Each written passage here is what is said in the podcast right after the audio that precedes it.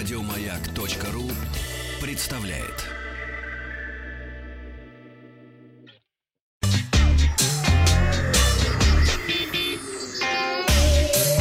Страна транзистория.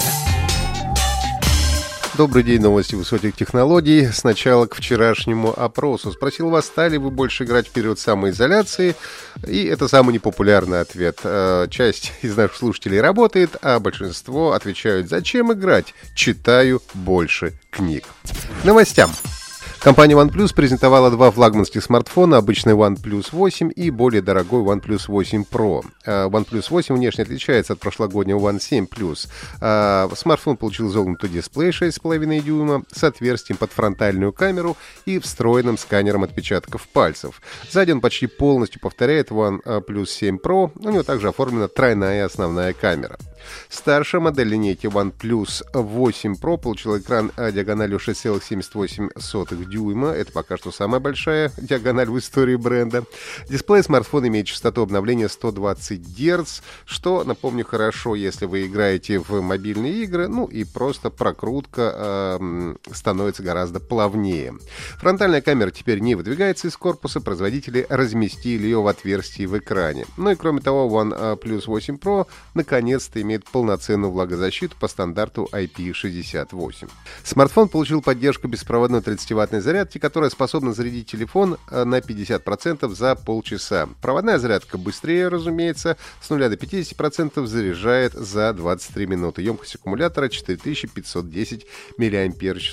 Основная камера OnePlus 8 Pro имеет два датчика на 48 мегапикселей. Один из них сочетается с ультраширокоугольной линзой, а также телефото и вспомогательный модуль. Работает смартфон на топовом процессоре Snapdragon 865. Также есть поддержка сетей пятого поколения. OnePlus 8 поступит в продажу 21 апреля по цене 699 долларов за версию 8 гигабайт оперативной, 128 встроенной памяти и 799 за 12 и 256. OnePlus 8 Pro в аналогичных конфигурациях будет стоить 899 и 999 долларов соответственно. Яндекс начал отслеживать очереди в супермаркетах России. Теперь можно узнать, много ли человек стоит в очереди в магазине. Это поможет оценить, насколько свободно сейчас у кассы, что будет полезно всем, кто, как и я, старается соблюдать социальную дистанцию. Увидеть размер очереди можно в веб-версии Яндекс.Карт. Рядом с названием организации видно оценку «Нет очереди», «Небольшая» или «Большая очередь». Скоро эта возможность будет в мобильном приложении карт и в Яндекс Навигаторе. Пока к проекту подключены, к сожалению, только две сети супермаркетов супермаркетов, 169 магазинов «Азбуди вкус» и 55 перекрестка, и только в Москве и Санкт-Петербурге.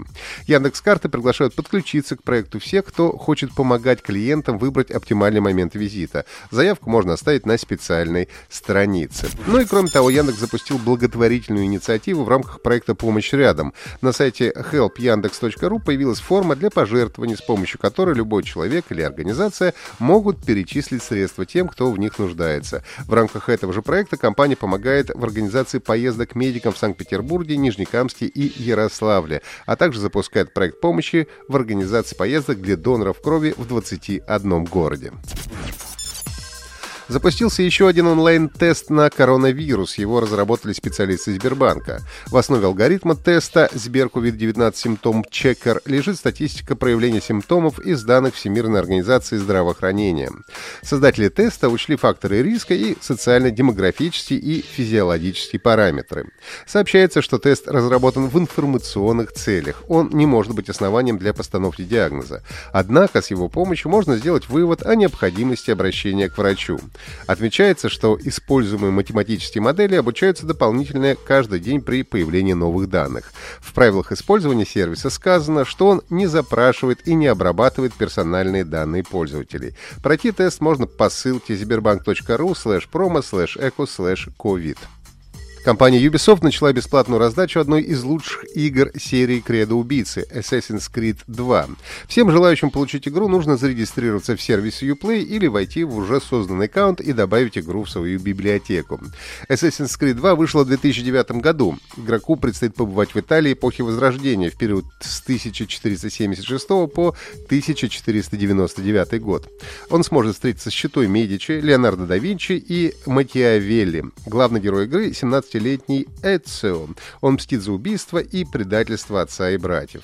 Оценка игры на сайте Metacritic составляет 91 балл из 100 возможных. Это рекорд среди всех игр франшизы. Получить игру для персональных компьютеров можно прямо сейчас. Раздача продлится до 16.00 17 апреля по местному времени. Но, к сожалению, Assassin's Creed 2 недоступна на русском языке.